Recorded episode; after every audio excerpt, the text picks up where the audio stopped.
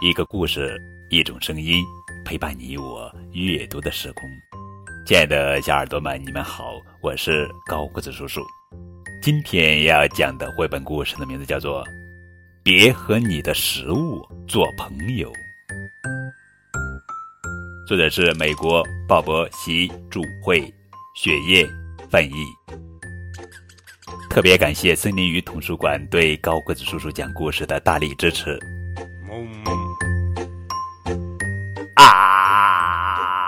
别挡着我打山啊！别和你的食物做朋友。哦，哪来的花？好恶心！呸呸呸！献给瑞恩和科林。给我让开！大树，小十把湖水啊！热死我了！太阳，你最好走开！小鸟，哼！巴迪说：“嘿，我叫巴迪，我是一只大怪兽，我要把你们这些小白兔通通吃掉！”哎呀呀呀呀！千万不要！小白兔们说：“求求你不要吃掉我们，我们正要烤纸杯蛋糕呢。”嗯，纸杯蛋糕。你们认为像我这种怪兽应该怎样吃东西呢？巴迪问道。先吃纸杯蛋糕，再把小白兔当做餐后甜点吧。他们一边烤着纸杯蛋糕，一边玩着躲猫猫游戏。一、二、三，叮！小心呐，巴迪，烤盘很烫哟。哈哈，每只小白兔吃了一个纸杯蛋糕。巴迪一口气吃了五个，还剩下四个，巴迪也全吃完了。好饱啊，小白兔，我明天再来吃你们吧。很高兴认识你，巴迪。小白兔们说。第二天，巴迪果然来了。嘿，小家伙们，快跳到我的嘴里来，我要吃掉你们！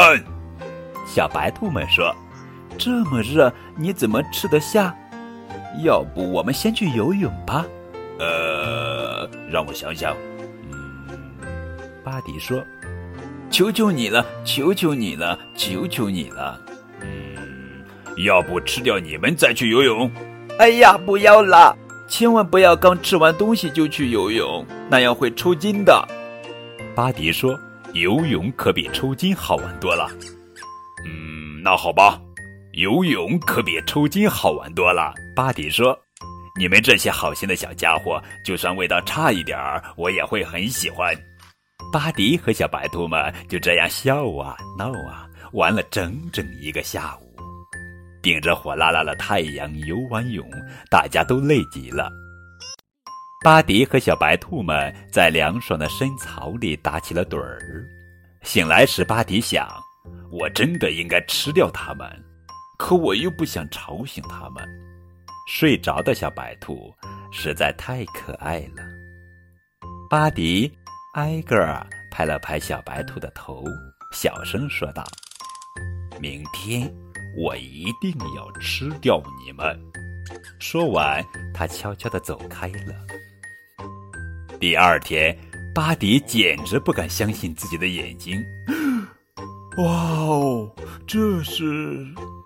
所有的小白兔都穿上了和它身体花纹一样的衣服。小白兔们齐声说：“惊喜送给你，我们为你组建了一个花纹俱乐部。”太棒了！巴迪擦着眼泪说：“快掉到我的嘴里来，让我吃掉你们！”哦不，关于这件事，得先由俱乐部投票。哦，七票，只有一票赞成吃掉小白兔。七票赞成去狂欢，他们玩遍了所有的游戏，做遍了所有的游乐设施。小白兔们最喜欢做那个转来转去、弹来弹去的大圆球，可巴迪不喜欢。兔子伙计们，告诉你们一个坏消息，我觉得有点不舒服，恐怕今天不能吃你们了。我们知道了，巴迪，那就明天见喽。哦，万岁！新的一天又来了。巴迪说：“行了，不要再浪费时间了。我今天要做的第一件事就是吃掉你们。”哦，不要！小白兔们叫起来：“你不喜欢和我们一起烤纸杯蛋糕吗？”喜欢呢，太好玩了。巴迪回答。你不喜欢和我们一起游泳吗？